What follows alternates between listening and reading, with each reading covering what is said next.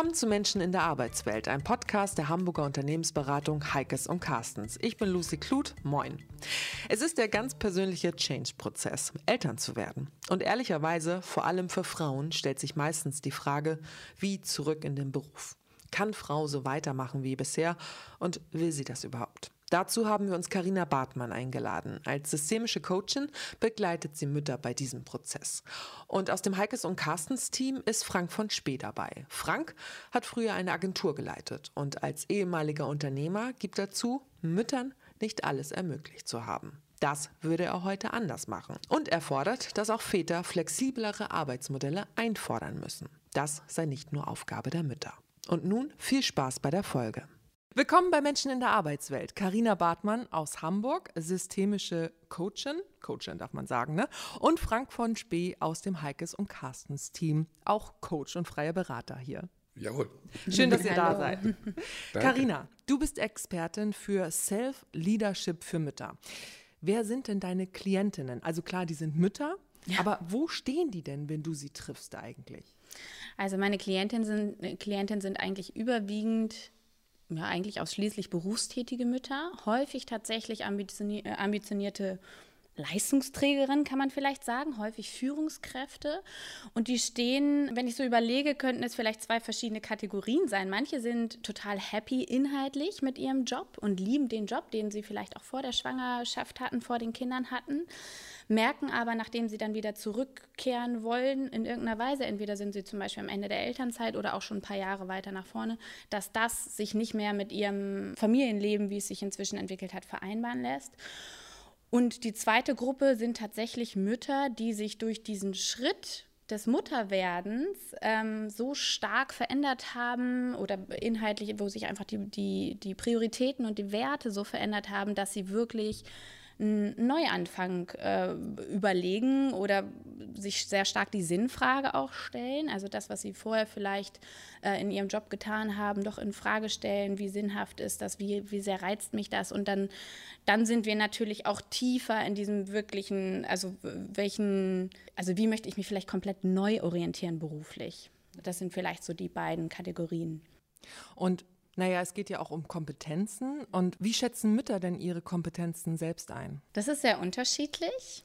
Also manche, gerade auch wenn es wirklich schon Leistungsträgerinnen, Führungskräfte sind, sind die sich schon dessen bewusst, was sie gerade im beruflichen auch können. Nicht alle, wie gesagt, wenn man vielleicht so ein bisschen in diesen beiden Gruppen bleibt. Mhm. Zwei Gruppen reichen natürlich nicht aus. Es gibt ganz viel dazwischen im Graubereich, aber Viele wissen wirklich in diesem beruflichen, haben eine ganz starke Klarheit, was ihre beruflichen Fähigkeiten sind und haben dann eben diesen Clash aus beiden Welten. Ne? Wie kriege ich das hin, diese gute Leistungsträgerin mit all diesen Kernkompetenzen, die ich da hatte, wieder zu vereinen mit dem, wie sich mein Leben eben verändert hat.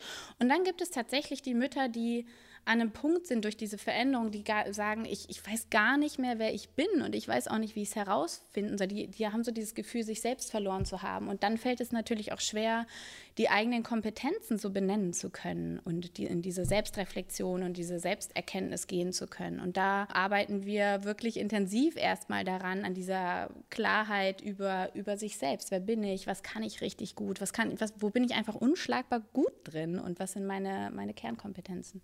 Warum vergisst man das?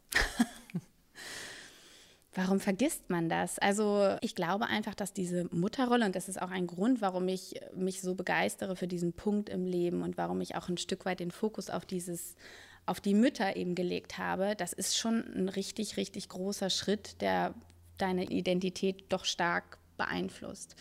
Weil wenn man sich vorstellt, wir waren ja auch vorher schon ein hundertprozentiger Mensch irgendwie und dann kommt so ein riesiger neuer Lebensbereich dazu, in dem wir uns überhaupt gar nicht auskennen meistens. Du kriegst irgendwie im Krankenhaus ein, ein Baby mitgegeben, hier bitteschön, Sie haben jetzt die hundertprozentige Verantwortung. Äh, das läuft ja in keinem anderen Lebensbereich, in der Schulbildung, in der Ausbildung, Studium und so weiter. Da wird man so irgendwie so langsam an Verantwortung her herangeführt. Und das ist schon etwas, was äh, mein Gefühl ist, hormonell passiert auch einiges, ne? das darf man nicht vergessen, was einfach einen großen, einen großen Identitätsshift mit sich bringt. Und du hast gefragt, warum vergisst man das? Ne? Ja, also vielleicht vergisst man es nicht, vielleicht ist es immer auch so eine Frage dessen, wie viel Zeit habe ich überhaupt, mir Gedanken über mich selbst zu machen, was ja auch hormonell gewollt ist, ist eben, dass es oft in diesem, wenn die Mütter sehr kleine Babys haben, dass man natürlich erstmal vorwiegend in diesem Babyversorgungsmodus ist ähm, und sich vorwiegend darum kümmert, was braucht dieser kleine Mensch. Und da ist eben oft bei denen, so berichten es mir auch meine Klientinnen und das kann ich aus eigener Erfahrung auch so sagen, ähm, gar kein Raum dafür, was mich zu, nach meinen Bedürfnissen zu fragen, geschweige denn nach dem, was ich gut kann. Von jetzt auf gleich. Das ist so irre. Man ist mhm. zehn Monate schwanger. Ich habe ja jetzt auch ein zehn ja. Monate altes Kind. Und trotzdem fühlt es sich so an von 0 auf 100. Mhm. Und am besten, finde ich, beschreibt diese Situation für mich so, wenn man im Krankenhaus ist und man wird entlassen mit dem Baby ja. und denkt sich, wirklich? Ja. Den gebt ihr mir Sie. jetzt mit? Zu zweit fahren wir hin, zu dritt Ganz alleine? das ist ja, so abgefahren. Ist Wahnsinn, so, okay, ja. äh, muss ich noch irgendwie muss ich noch einen Führerschein ja. machen oder so, nee. keine Ahnung, Elternschein oder so. Gibt's nee, nicht, gibt es einfach so mit. Ähm, ich finde, du hast auf deiner Homepage so ein bisschen ein drastisches Wort gewählt. Du schreibst nämlich, du sagst, dass Mütter raus aus dem, oder du möchtest Mütter raus aus dem Überlebensmodus helfen. Mhm. Das finde ich sehr drastisch, mhm. damit sie ihre Berufung ausleben können. Was ist denn dieser Überlebensmodus? Mhm. Ja, Überlebensmodus ist tatsächlich auch ein Begriff, der an mich herangetragen wurde. Vielleicht ist er ein Stück weit synonym zu setzen mit dem Hamsterrad, was viele auch kennen, ne? mhm. wenn man so, also dahinter verbergen sich Begriffe oder Gefühle wie ein, ein starkes Gefühl, fremdbestimmt zu sein und nur noch zu funktionieren und nur noch viel eben auch wirklich Bedürfnisse aller zu stillen, der Kinder oder des Kindes, der, des Haushalts, wie auch immer, ne? also um, um sehr im Außen wirklich die Bedürfnisse und das, was getan werden muss, zu tun und froh zu sein, wenn man am Abend angekommen ist, das Kind schläft, niemand sich schlimm verletzt hat und man irgendwie den Tag geschafft hat, diesen Tag überlebt hat. Und das ist wirklich eine Beschreibung, die sehr, sehr häufig, gerade so in den ersten, ne, das ist so das, das Anliegen, was so an mich herangetragen wird. Und das ist für mich sehr, sehr berührend, wenn, wenn Menschen ihr Leben, ihr aktuelles Leben so empfinden und dass sie nur noch versuchen, irgendwie zu überleben und in keinster Weise irgendwie ihr Leben selber gestalten oder genießen. Genau, das ist das, was sich hinter diesem Überlebensmodus verbirgt. Du hast ja schon ein bisschen angedeutet, dass das dass, die, dass deine Spezialisierung ja auch darauf beruht, dass du selber auch Kinder mhm. bekommen hast. Kannst du ein bisschen was zu dir erzählen, mhm. sozusagen, was hast du vor den Kindern mhm. gemacht und warum dann dieser Change dann auch äh, ins Coaching zu gehen und sich dann eben Müttern zu widmen? Mhm. Ja, gerne. Also vor meiner Schwangerschaft habe ich sehr, sehr lange und fleißig an diesem klassischen straighten Lebenslauf gefeilt. Ich war ähm, ne, dieser klassische Weg, Studium, Auslandssemester, Praktika äh, und dann war ich acht Jahre in einer Mediaagentur und war da auch so etwas, ich würde sagen, wie eine Top-Leistungsträgerin, wirklich viele Kundentermine, Nachtschichten, Überstunden und so weiter und habe gebrannt für den Job. Ne? Das, ich will das gar nicht runterreden. Ich habe es geliebt, was ich da konnte, ganz, ganz viel von dem einbringen, was ich richtig gut kann. Und die Geburt, mit der Geburt meiner Kinder habe ich viele Dinge in meinem Leben plötzlich in einem anderen Licht gesehen. Also es war tatsächlich so, dass sich für mich die Prioritäten, die Werte stark geändert haben, dass das, wofür ich vorher gebrannt habe, mir irgendwie total sinnlos erschien und ich gemerkt habe, dass ist irgendwie nicht mehr so das Richtige. Was dann erstmal vielleicht so der Zwischenschritt war nach meinem ersten Kind, konnte ich das noch nicht so richtig greifen und bin dann erstmal in den Job zurückgegangen und habe im Prinzip auch ein Stück weit das getan, was alle um mich herum getan haben. Ne? So dieses klassische ähm, nach einem Jahr, ich habe sogar dann ein Jahr und vier Monate Elternzeit gemacht. Das war schon so ein, kleine, ein kleiner, eine kleine, weiß nicht, Unnormalität, wie auch immer. Wurde also, nicht gern gesehen bei deinem Arbeitgeber? Das nicht, aber es war definitiv anders, als es äh, Nachbarinnen, Freundinnen, Schwägerinnen und Co. gemacht haben. Also da war, es ist ja auch tatsächlich dieses gewisse Anreizsystem, dass du ab einem Jahr diesen vollständigen Kita-Gutschein bekommst. Ne? Also es gibt ja auch wirklich gesellschaftliche Anreize zu sagen, okay, ein Jahr Elternzeit und danach geht es wieder weiter und ein Jahr Elterngeld vor allem auch. Ne? Also nach einem Jahr ist das Elterngeld aus und dann überlegt man sich eben neu. Und so bin ich in diesen Job erstmal zurückgekehrt und habe wirklich klassisch, wie es in meinem Umfeld war, montags bis Freitag 25 Stunden und war eben mega gut eingetaktet und da durfte nichts schiefgehen. Ne? Sobald dann irgendwie jemand krank wurde oder eine U-Bahn-Verspätung oder gesperrt oder so, dann, dann bricht dieses ganze Kartenhaus zusammen. Und das führte dazu einerseits, dass ich eben durch dieses Getaktete auch sehr mich eben auf diesen, wie auf Schienen gefühlt habe, in diesem Hamsterrad und andererseits inhaltlich im Beruf, ja, in, in einer Position, also mein Wiedereinstiegsgespräch lief, war eigentlich rein organisatorischer äh, Basis. Ne? Also es, im Prinzip war, war das Gefühl, dass mein vorheriger Arbeitgeber nicht damit gerechnet hat, dass ich mich in irgendeiner Weise vielleicht verändert haben könnte. Das heißt, man wollte mich, so wie ich vorher war, nur eben in dem neuen Arbeitsmodell, zack, mit dem, mit der gleichen Leistung. Aber es führte dazu, dass ich gerade auch im, im, ich war in einer großen digitalen Mediaagentur beschäftigt, wo eben, wie ich eben gesagt hatte, Nachtschichten, Überstunden und so weiter Usus waren. Und das führte dazu, dass ich eben nur noch die weniger wichtigen Kunden bekommen habe, nicht mehr für große Projekte so gefragt wurde, vorher war ich jemand. Mhm. und das heißt, man wusste, oh, das ist ein neues Projekt, wir brauchen Karina, äh, ich rufe die mal an. Und das hat sich eben stark verändert. Und das führte eben alles dazu, dass ich immer unzufriedener wurde und so, dass mir in der zweiten Elternzeit klar war, dass ich kann da nicht wieder hin zurück und habe mich dann tatsächlich intensiv mit mir selbst beschäftigt und äh, mir genau diese Fragen gestellt, die eben mir auf dem Herzen lagen und auch äh, selber ein Coaching durchlaufen, weil ich an einem Punkt war, ich hätte auch gar nicht gewusst, welche Fragen sollte ich mir denn stellen ne? und wie sollte ich die beantworten. Also ich habe in der Form keine Be Begleitung oder Unterstützung auch von, von Arbeitgeberseite erhalten und habe dann eben herausgefunden, dass mich andere Dinge sehr, sehr stark erfüllen würden und bin einen Weg gegangen, der auch viel damit zu tun hatte, Konditionierungen und Erwartungshaltungen, die ich so von Kind auf mitbekommen habe, loszulassen. Das hat ganz, ganz viel Mut gebraucht, diesen sicheren Job, der ja auf mein, meiner ganzen Karriere aufgebaut hat, ne? das alles loszulassen und einen ganz anderen Weg einzuschlagen, nochmal eine neue Ausbildung, systemische Coaching-Ausbildung, eine Hypnose-Ausbildung anzugehen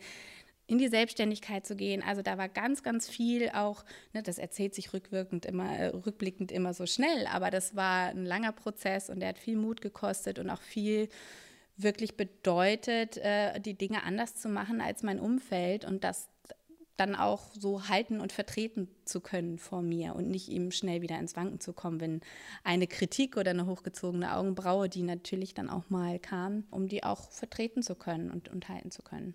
Genau.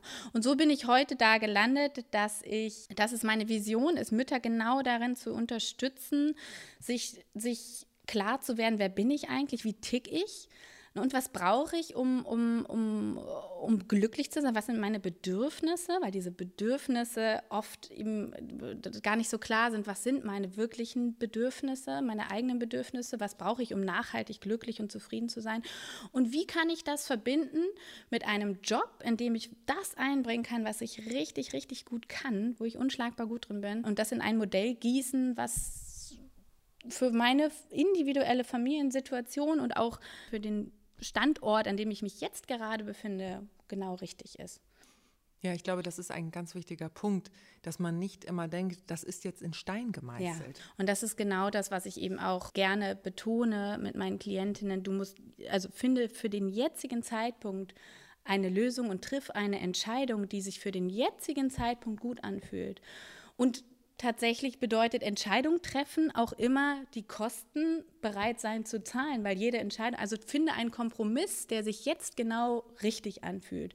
Und das darf sich verändern. Und das ist auch etwas, was ich in meinem eigenen Prozess erkennen durfte, ähm, weil ich gefühlt geprägt wurde mit, du entscheidest dich mit 19 für ein gewisses Studium und dann trittst du in den Berufsalltag ein und dann machst du das bis zur Rente. So wurde ich zumindest geprägt. Aber dieses, dass Veränderung okay ist und dass ich auch in diesem Jahr das mache, was sich jetzt gerade richtig anfühlt und nächstes Jahr vielleicht was vollkommen anderes, das, das war für mich zumindest nicht, nicht Teil meines normalen Gedankengerüstes. Und das, das durfte ich überhaupt erstmal integrieren. Und da hat sich sehr, sehr viel verändert, was auch mit einer inneren Sicherheit zu tun hat, dass die Sicherheit in mir drin ist und im Außen, egal was im Außen passiert und was sich verändert, dass ich sozusagen fähig bin, das zu bewältigen und neu zu entscheiden, je nachdem, wie sich die äußeren Faktoren verändert haben. Einerseits coachst du Frauen, mhm. das sind deine Klientinnen, andererseits bist du aber auch äh, für Unternehmen tätig. Mhm.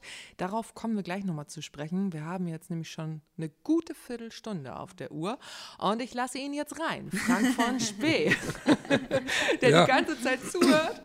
Ähm, Frank, sehr gerne zuhört.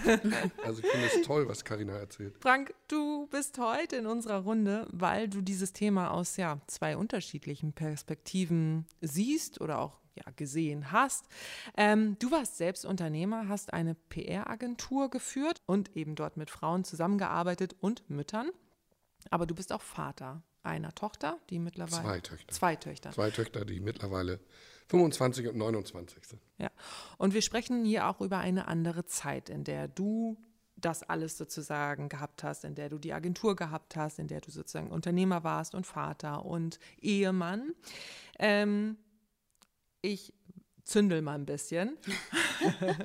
Hat dir deine Frau den Rücken freigehalten, damit du Karriere machen kannst?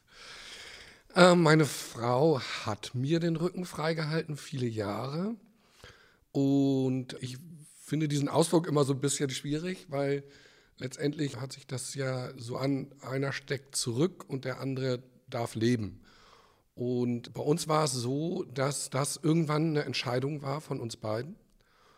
Und letztendlich natürlich dieser Deal ja auch beinhaltet, ich halte ihr den Rücken frei finanziell, damit sie sozusagen den Job, was ja ein Job ist, äh, zu Hause mit Kindern, leben kann. Aber das ist bei uns keine äh, in dem Sinne bewusste Entscheidung gewesen von, wir kommen jetzt zusammen, wir kriegen Kinder und dann machen wir das so, sondern wir hatten es durchaus anders vor. Mhm. Und das ist vielleicht nochmal auch ganz interessant und auch prägend, glaube ich, für die Zeit. Unsere Kinder sind Anfang, Mitte der 90er geboren und äh, für uns war es damals so, dass es all die Konditionen, die es heute gibt, halt noch nicht gab. Es gab Erziehungsgeld und solche Dinge. Und wir hatten eigentlich vor, wir machen, wir teilen das auf. Also äh, wir arbeiten jeder ungefähr die Hälfte der üblichen Arbeitszeit. Und man muss sagen, wir sind an, unter anderem an der finanziellen Realität gescheitert. Und es war sicherlich aber auch eine besondere Situation, die wir hatten, weil wir beide eine Selbstständigkeit angestrebt haben. Kannst du das noch mal ein bisschen so beschreiben, damit wir so ein Bild haben, was auch deine Frau gemacht hat? Genau, meine Frau ist mittlerweile sehr erfolgreiche Psychotherapeutin und war damals quasi noch in der Ausbildung. Sie hat ihr Studium abgeschlossen, äh, als unser erstes Kind kam.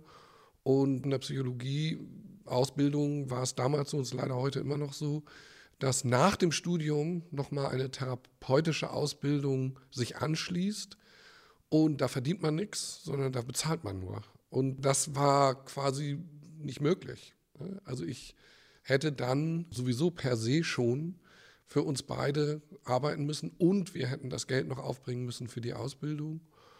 Und äh, insofern war das, waren das die, auch die Bedingungen, die uns immer mehr, würde ich jetzt sagen, in diese klassische Situation gebracht haben. Und das äh, hat dann dazu geführt, ich habe als freier Journalist damals gearbeitet und war auch sehr naiv und habe gedacht, oh toll, ich bin frei, dann kann ich mir das alles irgendwie so einteilen, aber das brauche ich dir nicht zu erzählen, Lucy, als freier Journalist, wenn du da auf dem Markt bestehen willst, ist es eigentlich mehr als äh, acht Stunden am Tag, die man präsent und, und sein muss. Also äh, lange Rede, kurzer Sinn, wir sind in diese Situation mehr oder weniger hineingekommen und haben dann, würde ich es eher so sagen, sehr bewusst einen Deal geschlossen. Mhm. Also okay, dann bitte, so jetzt auch aus Sicht meiner Frau, schaff mal das Geld ran und wir sehen, wir sehen dann in ein paar Jahren mal weiter. Und äh, was ich noch dazu sagen möchte, wir sind irgendwann von Hamburg aufs Land gezogen, 95, war unser erstes Kind zweieinhalb, und wurden damit konfrontiert, damals noch, dass äh, in ländlichen Regionen die Kinderbetreuung völlig anders war als in Hamburg. In Hamburg hatten wir schon einen Kita-Platz für unsere Tochter Paula gehabt und hätten sie dort auch acht Stunden lassen können. In Buchholz, wo wir hingezogen sind, stellte sich die Situation so dar, dass man froh sein konnte, wenn man Platz kriegt von acht bis eins. Mhm.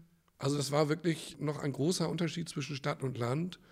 Und das hat sich heute zum Glück auch angeglichen. Und auch das hat dazu geführt, dass wir quasi in dieser Situation, wir leben jetzt auf dem Land, wir wollten raus aus der Stadt, auch um des Kindes willen, immer mehr, würde ich sagen, in diese klassische Situation gekommen sind und damit auch, würde ich sagen, über viele Jahre unseren Frieden gemacht haben. Wurde das irgendwann dann nochmal zum Thema? Kam dann doch nochmal Frust auf bei deiner Frau? Das war ständig ein Thema, immer Ach, mal wirklich? wieder. Okay, ja. Auf jeden Fall. Ja. Also es war immer ein Thema, wie kannst du, also jetzt meine Frau, deine psychologische Ausbildung noch nachholen? Wie kannst du, gar nicht mit dem, mit dem Ziel, wie kannst du von heute auf morgen in den Job gehen, sondern wie kannst du dich qualifizieren, weil darum ging es bei ihr, um dann später, wenn die Kinder größer sind, in den Job zu gehen. Und äh, da muss man auch sagen, ist sie immer dran geblieben. Also sie hat eine systemische Ausbildung gemacht, die dann nicht ganz so umfangreich und mit einem klinischen Jahr und so weiter verbunden war. Sie hat auch angefangen, äh, stundenweise zu arbeiten als Therapeutin. Also sie hat sich da so rangeschlichen, würde mhm. ich sagen. Und das war auch gut. Und es war aber lange Zeit quasi nicht der Anspruch von ihrer Seite, hey, ich trage jetzt zum Familienunterhalt bei, mhm. Sondern was im Vordergrund stand, war, ich qualifiziere mich erstmal. Weil das ist ja auch ein Problem, denke ich, dass Frauen haben, auch wenn sie in der Ausbildung Kinder kriegen oder kurz nach der Ausbildung, du brauchst ja auch eine Qualifikation. Karina hat das so schön erzählt. Sie hatte ja schon eine Karriere gemacht, mhm. was toll ist. Und das wäre so einfach gewesen, da weiterzumachen, da hätte, weiter ja, genau. gutes Gehalt zu genau, kriegen ja. und so. Da waren ja, dann andere Gründe. Genau. Aber ich denke, also in meiner Zeit war, ich habe das in meinem Umfeld erlebt, dass viele Frauen gar nicht erst richtig ins Arbeiten gekommen sind. Und dass dann quasi auch keine richtige Qualifikation vorlag. In dem Moment, wo mehr Zeit gewesen wäre. Und das war etwas, wo ja vor allen Dingen meine Frau selber sehr, sehr darauf geachtet hat, dass das stattfindet, dass sie weiter irgendwie in diesem Beruf qualifiziert bleibt, durch Zusatzausbildung, durch stundenweise Arbeiten und so weiter. Aber ich hatte, ich habe sozusagen den, den Hauptverdienst habe ich nach Hause gebracht. Ja. Ich finde total, sorry, wenn ich ja. ein, kurz eine Frage stellen, weil ich finde es total interessant, wie du es beschreibst, dass du sagst, ihr habt sozusagen sehenden Auges einen sehr bewussten Deal getroffen und auch in den weiteren Jahren sehr bewusst entschieden, nein, jetzt ist das Ziel, ich sehe zu, dass ich mich qualifiziere und es ist nicht das Ziel, viel Geld nach Hause zu bringen. Und das ist für mich, das finde ich total spannend, weil dann, ähm, solange eben diese Entscheidung sehenden Auges geschieht, kann das natürlich auch mal für eine Zeit lang vielleicht darauf hinauslaufen, dass das klassische Modell, ne, er geht arbeiten, sie kümmert sich um die Kinder, genau das richtige Modell ist und genau das Vereinbarkeitsmodell ist, was jetzt gerade für die Familie das Richtige ist. Und das ist immer das, worüber, was, was mir so wichtig ist. Und das ist was, was in den Hintergrund rückt, wenn wenn dieser Überlebensmodus, dieses Funktionieren, dieses Ich habe das Gefühl, ich bin Opfer meiner Umstände und es geht ja gar nicht anders und nur so, was dann in den Hintergrund rückt, nämlich dieses wirklich bewusste, klare, klares Abwägen dessen, was möglich ist und der, der Bedürfnisse und Wünsche, die gerade da sind und dann eine klare Entscheidung zu treffen. Und das fällt mir total auf. Wie, so wie, vielleicht ist es auch, hat es sich damals vielleicht nicht so angefühlt, weiß ich nicht, aber rückblickend äh, beschreibst du es zumindest. Du hast es so schön vorhin gesagt, rückwirkend. Ja. Rückblickend lässt ja. sich das immer äh, sehr schön zusammenfassen. Ja. Da waren natürlich schwierige Diskussionen, mhm. Auseinandersetzungen, sicherlich auch frustrierende Momente dabei. Aber ich finde, einen ganz wichtigen Aspekt würde ich gerne aufgreifen, den du gesagt hast, dieses, du hast es, glaube ich, genannt, klar abwägen. Mhm. Und es gehört ganz viel gute partnerschaftliche Kommunikation einfach ja. dazu. Das ist ein ganz großer, wichtiger Punkt, um überhaupt diese Flexibilität, glaube ich, zu haben. Was ist wann, in welcher Lebenssituation gerade angesagt? Und das immer wieder miteinander abzustimmen und darum auch zu ringen. Äh, das ist etwas, glaube ich, was, ja, was manchmal vielleicht fehlt, was ich als Arbeitgeber auch manchmal vermisst habe bei, bei jungen Arbeitnehmerinnen und Arbeitnehmern. Diese Selbstreflexion meinst du?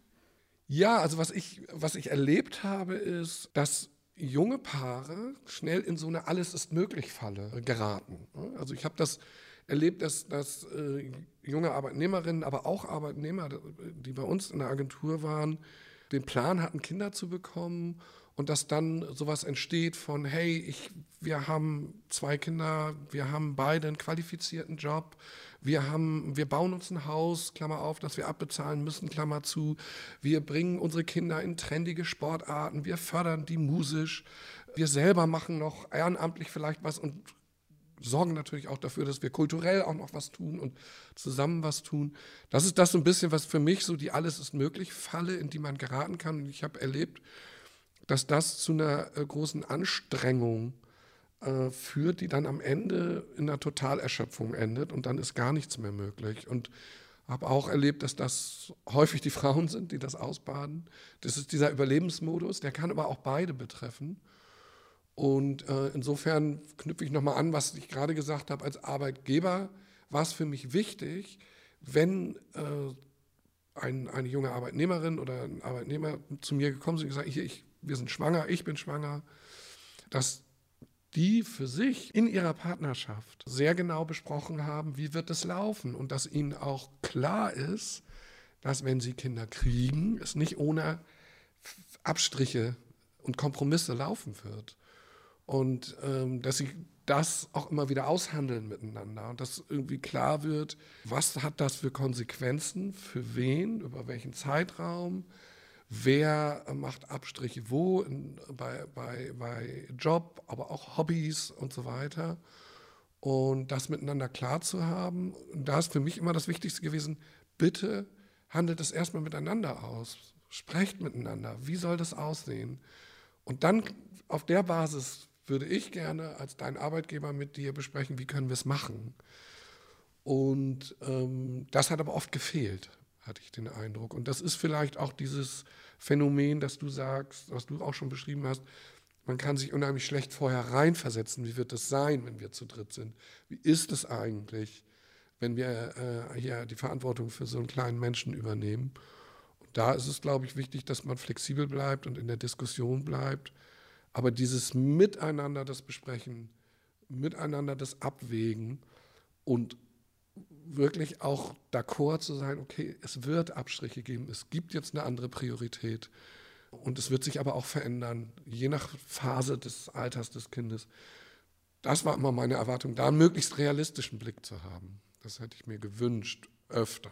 Das finde ich sehr schön, dass du aus deiner Arbeitgeberrolle damals das so formulierst und aktiv dazu eingeladen hast, diese Klarheit zu Hause zu schaffen, weil das ist etwas, was ich nicht unbedingt ähm, so beobachte, beziehungsweise das ist etwas, was ich mir sehr wünschen würde von Arbeitgebern oder Führungs Führungskräften, dass sie tatsächlich in irgendeiner Weise ja dazu einladen, vielleicht auch ein Stück weit dabei begleiten und unterstützen, dass die Paare eben erstmal zu ihrer Klarheit kommen, um dann zu schauen, das ist tatsächlich ein anderer Effekt, den ich manchmal erlebe oder leider häufiger erlebe, wenn die Mütter, mit denen ich intensiv arbeite, mit ihrer Klarheit dann ins Unternehmen kommen, dass an der Tür der Führungskraft dann häufig Schluss ist mit Argumenten wie, oh, das geht bei uns nicht und wenn das jeder möchte und das haben wir noch nie so gemacht und so, dass dann leider eben, ne, dass es da wiederum den Bruch gibt. Aber worauf ich eben hinaus wollte, ist, dass, ich, dass mir das aufgefallen ist, dass du scheinbar als Arbeitgeber damals schon sehr aktiv eingeladen hast. Werdet euch dessen bewusst und vielleicht ist es auch eher ein alles ist möglich, aber alles und alles zu seiner Zeit. Ne? War natürlich ähm, auch immer ein bisschen eigennützig, wenn ich das noch ergänzen ja. darf, ne? in so einem Gespräch, wenn, wenn eine äh, junge Kollegin auf mich zukam und mir das gesagt hat, ich bin schwanger und äh, ich möchte in Elternzeit und so weiter und so fort, dass ich dann schon mal zurückgefragt habe, und was ist denn mit deinem Partner, Freund, mhm. Ehemann? Hat der denn auch schon mal überlegt, was bei ihm möglich ist? Und das war damals eigentlich so, nee. äh, wie? So, ne? Das, und das, das ist auch etwas, was ich mir sozusagen für die Zukunft erhoffen würde, dass das gleich mitgedacht wird also ich habe es in meiner Zeit als Arbeitgeber so erlebt, die Frau muss drüber nachdenken, wie sie es macht. Und da, dass das irgendwie anders wird, weil das ist ja für mich als Arbeitgeber auch gut. Aha, der, der Mann reduziert auch da, wo er ist, dann kann ich sie länger und stärker genau, behalten. Ja. Ja, deswegen äh, finde ich total schön, dass du damals schon, schon so darauf geblickt hast und viele Unternehmen da leider heute noch nicht unbedingt so weit sind wie du damals schon warst, weil letztendlich ist es auch so, je mehr ich auf die Väter zugehe und vielleicht flexiblere Modelle auch für die Väter anbiete, desto einfacher wird es wiederum auch für die Mütter. Ne? Also sagen wir mal so, ich hatte es im Blick. Ja. Äh, Ich will das jetzt nicht glorifizieren. Ich möchte nämlich nochmal kritisch. Ne? genau, sehr gerne. Frank, das. hast du wirklich Frauen oder vor allem Müttern äh, alles ermöglicht oder hast du auch mal gesagt, nee, an dieses Projekt kann ich jetzt, ich sag's mal ganz krass, keine Mutter ranlassen, weil wir brauchen den Kunden so dringend, da darf niemand ausfallen, da darf kein Kind krank werden. Hand aufs Herz. Hast du auch mal äh, oder hast du Entscheidungen getroffen, auf die du nicht stolz bist? Also auf jeden Fall habe ich nicht jungen Müttern alles ermöglicht. So, das ist, das, das äh, ist absolut richtig. Und ist mir auch wichtig, nochmal zu sagen, damit das jetzt hier nicht ein falsches Bild gibt. Für mich, ich habe einfach nur in den Gesprächen, wenn es darum ging, um die Planung, habe ich solche Sachen zurückgeworfen, ohne mir auch Gedanken zu machen, wie die das machen können. Aber dass es sozusagen ja auch euch beide betrifft, nicht nur dich. Und wie gesagt, sehr eigennützig, weil ich die, die Mitarbeiterin halten wollte. Ja, es gab Situationen, in denen ich, ja, nicht stolz, aber wo ich gerne was anders gehandelt hätte. Also wir hatten eine junge Mitarbeiterin, die sehr qualifiziert, Juniorberaterin, Kunden selber selbstständig gemanagt, die nach der Elternzeit gerne zurückkommen wollte und zehn Stunden die Woche arbeiten wollte. Und das mindestens für ein Jahr und dann mal gucken. Und da haben wir keine Lösung für gefunden. Das äh, schmerzt mich heute noch. So, ne? Also quasi dieses, sie zehn Stunden einsetzen ihrer Qualifikation entsprechend. Also nach wie vor auf der Beraterfunktion, nach wie vor auf dem Kundenkontakt. Und warum wolltest du das nicht oder warum konntest du da nichts anbieten? Also damals war meine Denke so, das geht, das kann nicht funktionieren. Und da würde ich es vielleicht heute auch, auch als, als Dienstleister anders halten und meine Kunden vielleicht mehr mit einbeziehen. Damals war ich so, dass ich gesagt habe, nee, das geht nicht, dass du nur an irgendwie zwei Tagen erreichbar bist. Du musst für den Kunden immer erreichbar sein. Äh, du musst auch die Leute führen, äh, die Texter, die äh, Webdesigner oder was weiß ich, die, die auf deinen Job arbeiten. Und ich kann dir zehn Stunden anbieten, administrative Tätigkeiten, Tätigkeiten, die mehr im Hintergrund äh, laufen und nicht sozusagen an der Front. Und das war natürlich was, was sie total enttäuscht hat. Und gesagt hat, Verständlicherweise. Verständlicherweise. und das war, da haben wir ein bisschen gerungen und am Ende haben wir sie verloren. Und das ist natürlich, das sehe ich aus heutiger Sicht sehr, sehr schade. Und da bin ich natürlich überhaupt nicht stolz drauf. Und würde vielleicht denken, ja, vielleicht gibt es aus heutiger Sicht, weil es vielleicht, auch wir sprechen hier von den, sag ich mal, Anfang 2000er Jahren, dass es also in, in der Gesamtgesellschaft vielleicht ein größeres Bewusstsein gibt und auch auf Kundenseite, dass man vielleicht heute eher sagen kann, hey, hör mal zu, deine Beraterin wird jetzt noch an zwei Tagen für dich zuständig sein. Solche Lösungen haben wir nicht gefunden, wollten wir auch nicht. Und das ist ein bisschen schade, ja. Jetzt haben wir schon so ein bisschen rausgehört, welche Türen denn Müttern eigentlich verschlossen bleiben. Und Karina, du arbeitest ja nicht nur mit Müttern und Frauen zusammen, sondern du arbeitest auch für Unternehmen. Bringst du da dieses Wissen eigentlich auch mit rein? Also kannst du da auch sagen, ey, ihr müsst mal da und darauf schauen? Und wie würdest du die Situation analysieren in Unternehmen? Jetzt so ganz aktuell. Bei Frank, sag ich mal, ne, das sind jetzt irgendwie 20 Jahre vergangen. Wie sieht es aktuell aus?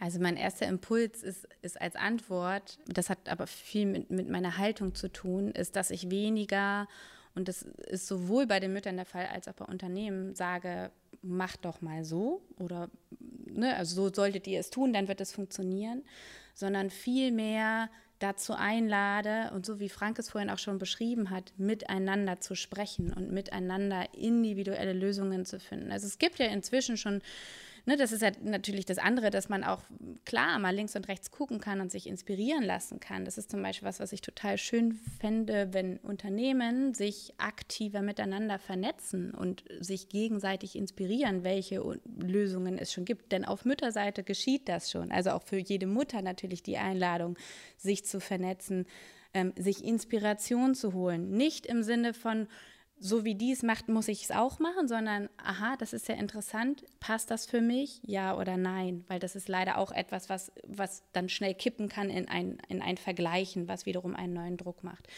Und auch Unternehmen können eben schauen, weil, welche Modelle haben sich andere schon mal getraut. Und das ist eben so, so, so, so meine Haltung, dass ich, ich sage ein Stück weit, das Vereinbarkeitsmodell, was für dich als Mutter und was für deine individuelle Mitarbeiterin das Richtige ist, das gibt gibt es vielleicht doch gar nicht, weil es diese Mitarbeiterin ja vorher auch noch nicht gab.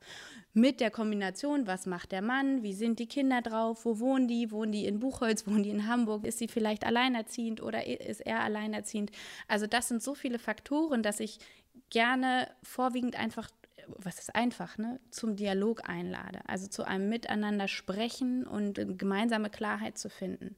Und natürlich gibt es auf diesem Jobmarkt da draußen ganz, ganz tolle Entwicklungen. Jobsharing ist schon beinahe Usus. Tandem-Lösungen, Führung in, in, in, Tandem, geteilte Führung bedeutet auch nochmal mehr eine inhaltliche Aufteilung der Führungsrolle, nicht einfach nur Hälfte, Hälfte. Beide machen das Gleiche, nur, nur eben zu 50 Prozent, sondern ich teile die Führungsrolle inhaltlich auf in Prozesslead, People-Lead und so weiter, Strategie-Lead. Unterschiedliche, unterschiedlichste Möglichkeiten, die Inspiration Inspiration sein können. Und meine Einladung ist dann ein probiert es doch einfach mal aus. Ne? Also schafft euch Klarheit, analysiert die Situation und dann macht mal einen Versuch. Also die Einladung, diesen, diesen Prozess auch ein bisschen wie im Design Thinking zu betrachten. Also wirklich zu auch einen Test zu machen und dann eine, eine, regelmäßige Retro, wie ist das für, für den Arbeitgeber, wie ist das vielleicht für den Kunden, den Kunden gegebenenfalls in die, in die Retro mit einzubeziehen, wie ist das für die Mutter, wie, wie ist das im Familienprozess und dann eben neu auszuloten. Also auch das nicht statisch anzusehen, sondern immer wieder zu sprechen, was braucht es, damit du mehr dein komplettes Potenzial einbringen kannst und, und, und, zufrieden bist und damit der Arbeitgeber auch eine Mitarbeiterin bekommt, die wirklich ihr Potenzial einbringen kann und nicht eben eine Arbeitnehmerin, die irgendwo am Beispiel einem Eckschreibtisch sitzt und eigentlich total unter ihren Möglichkeiten bleibt. Also das ist etwas, was ich auch, weil du vorhin den Eigennutz angesprochen hast, Frank, das ist, finde ich, total gerechtfertigt, weil ein, Arbeit, äh, ein Arbeitgeber muss ein Stück weit wirtschaftlich arbeiten und hat ein wirtschaftliches Interesse daran, dass die Arbeitnehmerin auch wirklich eine gute Leistung dort erbringt. Aber ich sehe das so, dass letztendlich, mal angenommen, eine Arbeitnehmerin, eine Mutter möchte mit 60 Prozent wiederkommen nach der Elternzeit. Und dann hast du die Möglichkeit als Arbeitgeber, die in irgendeiner Weise, beispielsweise in einer Agentur, irgendwie auf, was hattest du eben gesagt, administrative Jobs zu setzen und die in, ein Stück weit zu beschäftigen. Mhm. Ne, dann sitzt da eine ehemals Top-Leistungsträgerin, deren Gehalt nicht selten auch auf Basis dieser Top-Leistung ja ausgehandelt wurde. Das heißt, du bezahlst diese Mitarbeiterin, die aber komplett unter ihren Leistungen bleibt, unter ihren Möglichkeiten bleibt und auch entsprechend oftmals unzufrieden ist. Oder du hast die Möglichkeit, dich mit ihr zusammenzusetzen und ihr arbeitet gemeinsam aus, was ist wirklich ihre Kernkompetenz? Und wie kann sie die in der Zeit, die genau passt, hier im Unternehmen einbringen und ein Arbeitsmodell finden, was genau passt. Dann hast du letztendlich tatsächlich einen, besseren Return on Invest auf dieser Mitarbeiterin, wenn du sie nämlich in der Zeit, die sie dir zur Verfügung steht als Arbeitgeber, genau dort einsetzt, wo sie dir am, am nützlichsten ist, wo sie ja ihr Potenzial ins Unternehmen einbringen kann. Deswegen ist das, finde ich, darf man das von beiden Seiten betrachten und beide Seiten dürfen äh, profitieren total davon, klar zu, Klarheit zu haben, was die Kernkompetenzen sind und in welcher Art und Weise sie eingebracht werden können ins Unternehmen. Wird das dann manchmal sozusagen ein bisschen verdrängt von diesen strukturellen Fragen? Also kann die äh, kann die jeden Tag kommen oder ähm, werden die Kinder krank, sodass man darauf gar nicht mehr so richtig, ja, nicht so fokussiert ist vom Blick her? Also Frank hat das vorhin so schön gesagt, man denkt vielleicht, das geht einfach nicht bei uns und damit hört es auf. Dafür haben wir keine Möglichkeit. Beispielsweise die Denke, ein wichtiges Pro äh, Projekt erfordert eine Kernarbeitszeit von 9 bis 18 Uhr oder eine Führungsrolle erfordert, dass du da bist. Ne? Das ist ja ein, das sind sozusagen, das sind Überzeugungen, die sowohl in uns Mitarbeitern als auch und Mitarbeiterinnen als auch in den Unternehmen vorhanden sind und vielleicht auch der, der mangelnde Mut, es mal auszuprobieren, ob es vielleicht doch geht, ob vielleicht doch der Kunde vollkommen fein damit ist, wenn die Betreuerin nicht von 9 bis 18 Uhr erreichbar ist, sondern wenn sie vielleicht am nächsten Tag per Mail antwortet. Ne? Das ist zum Beispiel auch etwas, ein eine größere Asynchronität zu schaffen, asynchrones Arbeiten. Ne? Das, was jetzt natürlich auch durch die, die Pandemie, durch eine stärkere Homeoffice-Akzeptanz auch gefördert wird. Und insofern sehe ich das, bin ich der Pandemie an der Stelle, was, was diesen Teil betrifft, sehr dankbar, dass diese Entwicklung auf dem Arbeitsmarkt stattgefunden hat, weil eine größere Asynchronität total hilfreich ist. beispielsweise auch diese Fokussierung auf eine, auf diese Kernarbeitszeiten, auf diese Montags- bis Freitagswoche.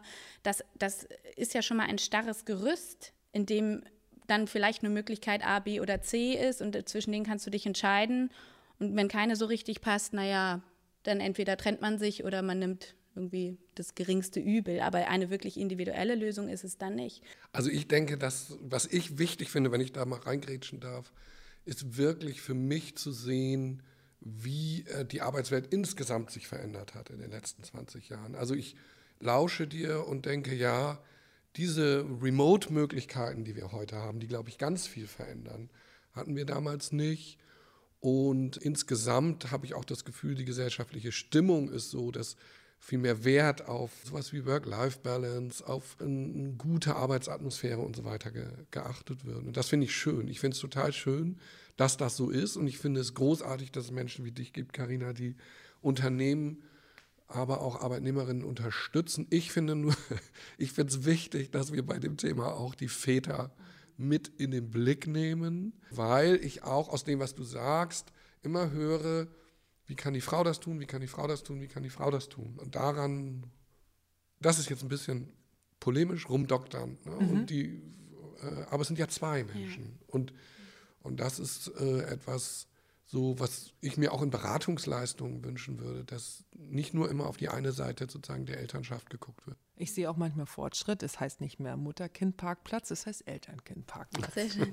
Ja, aber das finde ich einen total wichtigen Einwurf von dir. Und das ist, das ist auch etwas, was ich einerseits in Richtung, in Richtung Unternehmen anrege. Ja. Schaut doch mal, ob es sogar auch mit euren Vätern flexiblere Modelle gibt, damit eben für die Mütter mehr äh, Möglichkeiten äh, entstehen. Aber auch in 1 zu 1 Coaching-Situationen, woran wir stark arbeiten, ist auch das Thema Care-Arbeit, Mental Load. Wie können die Väter da mehr einbezogen und auch in die Verantwortung genommen werden? Das ist ja ein, wir sind tatsächlich viel stark geprägt von einem sehr patriarchalen System. Das heißt, wir auch die Mütter den Müttern fällt nicht unbedingt auf, wie patriarchal ihr eigenes Denken ist und ihre, ihre was sie von den Vätern verlangen können. Ne? Mhm. Das ist eher ein, ich bitte den Vater um Hilfe und der Vater wird gefeiert dafür, dass er so viel hilft. Aber letztendlich sind beide 50-50 verantwortlich. Beide haben sich für das Kind entschieden und äh, da hilft man sich gegenseitig, wenn dann aber nicht genau. einer delegiert. Und also das ist auch wieder so ein, so ein Ansatz. Ne? Mhm. Die Frau kann vom Mann mehr verlangen, ja. sie kann ihm mehr zumuten, sie mhm. kann richtig. Ja. Aber dann geht der Impuls wieder von der Frau ja, aus. Genau, Für ja. mich ist eigentlich äh, entscheidend, wie können wir es schaffen, dass Männer, die Väter selber den Impuls bekommen, äh, etwas zu verändern, Modelle bei ihr, sei, seinem Arbeitgeber einzufordern. Und das ist etwas, was ich halt im Coaching erlebe. Mhm. Ich arbeite viel mit Männern über 50 und da kommt das Thema so retrospektiv dann auf den Plan. Die erzählen mir dann von ihren Erfolgen im Beruf, von ihrer Karriere und von vielen Dingen, die gut funktioniert haben und über die sie sich identifiziert haben. Und dann kommt irgendwie sowas, aber meine Kinder. Ich habe äh, irgendwie zu meinen Kindern, für meine Kinder viel zu viel wenig Zeit gehabt. Ich bedauere das, so wenig zu Hause gewesen zu sein. Und das würde ich heute anders machen. Und das, glaube ich, ist eine eine gute Erfahrung, diese retrospektiven Blick jungen Vätern mhm. zu vermitteln. Ja. Und zu sagen, guck mal, guck dir mal an, was das emotional mit dem gerade macht mhm. und willst du das? Ja. Und, und das versuche ich auch im Coaching, also mal unabhängig davon, hey, was will deine Frau? Was willst du eigentlich? Und Ich glaube, dass es wichtig ist, dass Männer nicht nur rational planerisch quasi daran gehen, ja, ich bin ein moderner Vater und deswegen mache ich das jetzt.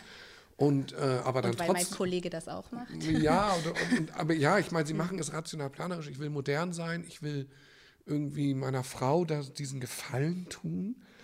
Und dann glaube ich, dass es trotzdem auf der Strecke bleibt. Wie kommen Männer in die Lage, dass sie wirklich sich einsetzen bei ihrem Arbeitgeber? Und das kommen sie, glaube ich, wenn sie sich emotional mit dem Thema verbinden. Mhm.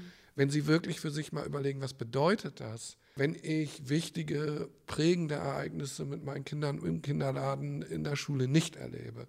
Was bedeutet das, wenn ich gestresst nach Hause komme und nur noch Zeit für den Gute-Nacht-Kuss bleibt? Mhm. Was bedeutet das, wenn ich mit meinem Kind mal am Samstag alleine bin und das schreit nach der Mama, weil es gar nicht gewohnt ist, mit mir zusammen zu sein? Also alles, glaube ich, sehr emotionale mhm. Themen, die auch traurig machen können, die berühren können. Mhm. Und ich glaube ja, wenn man, das ist ein Coaching-Ansatz von mir, wenn ich mir meine Zukunft und meine Wunsch, meinen Wunschzustand, und wenn ich mich mit dem emotional verbinden kann, wenn ich wirklich merke, hey, das fühlt sich dann anders an, oder ich habe da ein Gefühl, was mir richtig äh, Magenschmerzen bereitet, dann ist die Motivation größer, sich da für was anderes einzusetzen. Und das ist äh, etwas, wo ich sagen würde, es braucht eigentlich auch eine Beratung und Unterstützung für, für junge Väter, unabhängig von dem, was du da den Frauen anbietest. Oder du nimmst sie mit rein, mhm. die Väter, weil sie sind auch ja nicht nur Erfüllungsgehilfen in dem Moment oder sollten es sein, sondern sie sollten eine eigene intrinsische Motivation fühlen, ich will mit meinem Kind zusammen sein, ich will mit meinen Kindern zusammen sein.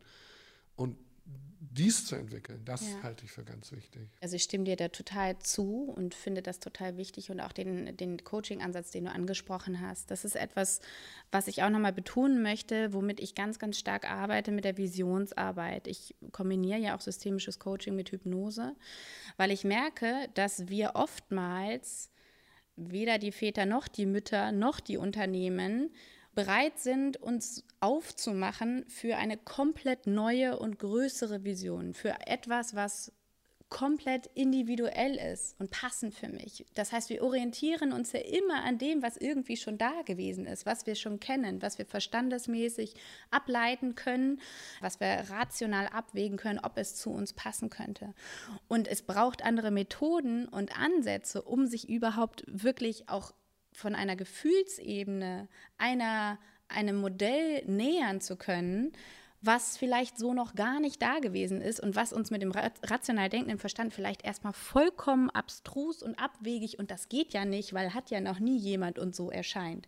Und das trifft sowohl auf die Männer als auch auf die Frauen als auch tatsächlich ja auf die Unternehmen zu, dass da wirklich immer sich an also, dass wir auf diese Art und Weise, wenn wir immer nur rational an, da rangehen und Lösungen suchen, dass wir im Prinzip das patriarchale System, was uns zu starr erscheint, immer wieder reproduzieren. Also ich glaube, dass da schon eine neue Generation heranwächst. Das ja. hoffe ich, das sehe ich an meinen Töchtern mhm. und der Beziehung, die sie haben. Ähm, trotzdem erlebe ich auch im Coaching, dass Männer noch sehr stark geprägt sind von, was erwartet die Gesellschaft ja, von total. mir. Und dass ja. das natürlich noch auch geprägt ist aus dem patriarchalen System. Ja. Aber Mütter genauso. Mütter, beide, Mütter beide. auch ja. diese Ansprüche. Was erwartet die Gesellschaft von mir? Und äh, ich bleibe jetzt mal bei mhm. den Vätern, bei den mhm. Männern, weil das mehr so meine äh, Klientel ist und dass sie ungefragt gesellschaftliche Zuschreibungen auch übernehmen. Im ja. Sinne von, ich muss doch die Familie versorgen. Ich muss die Familie ich versorgen. Ich kann doch nicht weniger als Vollzeit arbeiten. Ich, ja, ich, mu ich, ich, muss, ich, ich gehe raus. Mhm und die Frau hütet das Nest. Das ist jetzt sehr okay. extrem. Mhm. Und das, das bricht auf, das merke ich schon bei jungen Männern, aber sie ecken damit immer noch an. Mhm. Sie machen es sehr viel aus einer rationalen Erwägung heraus und aus dem, ich möchte modern sein. Und ich möchte das unterstützen in meiner Arbeit dadurch, dass sie sich quasi mit, was du auch gesagt hast, emotional damit verbinden. Ja. Und äh, ihre eigenen Bedürfnisse äh, hinterfragen und gucken, was, was will ich eigentlich. Und da kommt bei vielen auch, ja, ich möchte ja. viel mit meinem Kind zusammen sein. Und das ist auch manchmal sehr berührend, das zu merken. Und auch diese Momente der Väter, die das, äh, die schon älter sind und die das vermissen und, und bet, be, betrauern. Manchmal habe ich das Gefühl, es wäre gut, die mal in einer Gruppe zusammenzubringen. Mhm und äh, von ihren ja. Erfahrungen sich austauschen zu lassen. Das mit der Gruppe finde ich so schön, weil das, glaube ich, viel Mut, zumindest beobachte ich es auch bei, bei meinen Klientinnen und natürlich die ja auch alle ihre Partner im, im Hintergrund haben, dass das Mut kostet, so ein neues Modell mal auszuprobieren, weil es ja noch nie jemand vielleicht vorher in der oder weil ich niemanden kenne, der es schon mal ausprobiert hat. Also genau dieses wirklich sich klar werden, was ist das Gefühl und was ist mein Bedürfnis und wenn es vorher noch nie, wenn ich niemanden kenne, der es mal ausprobiert hat, dann bin ich die Erste, die es ausprobiert. Und ich, ja, manchmal ist dann Schluss an der Tür der Führungskraft, aber idealerweise ist, zeigt auch die Führungskraft den Mut, es mal auszuprobieren und erkennt dieses emotionale Bedürfnis der Mitarbeiterin dahinter. Das ist super. Und da wäre es wichtig, dass die, diese Modelle wirklich, wenn mhm. sie funktionieren, auch an die Öffentlichkeit weitergetragen. Ja, genau, ja. Und dafür ist die Vernetzung sowohl ja. unter Vätern als auch unter Müttern als auch unter Unternehmen unglaublich wichtig. Ein großer Schlüssel, ja.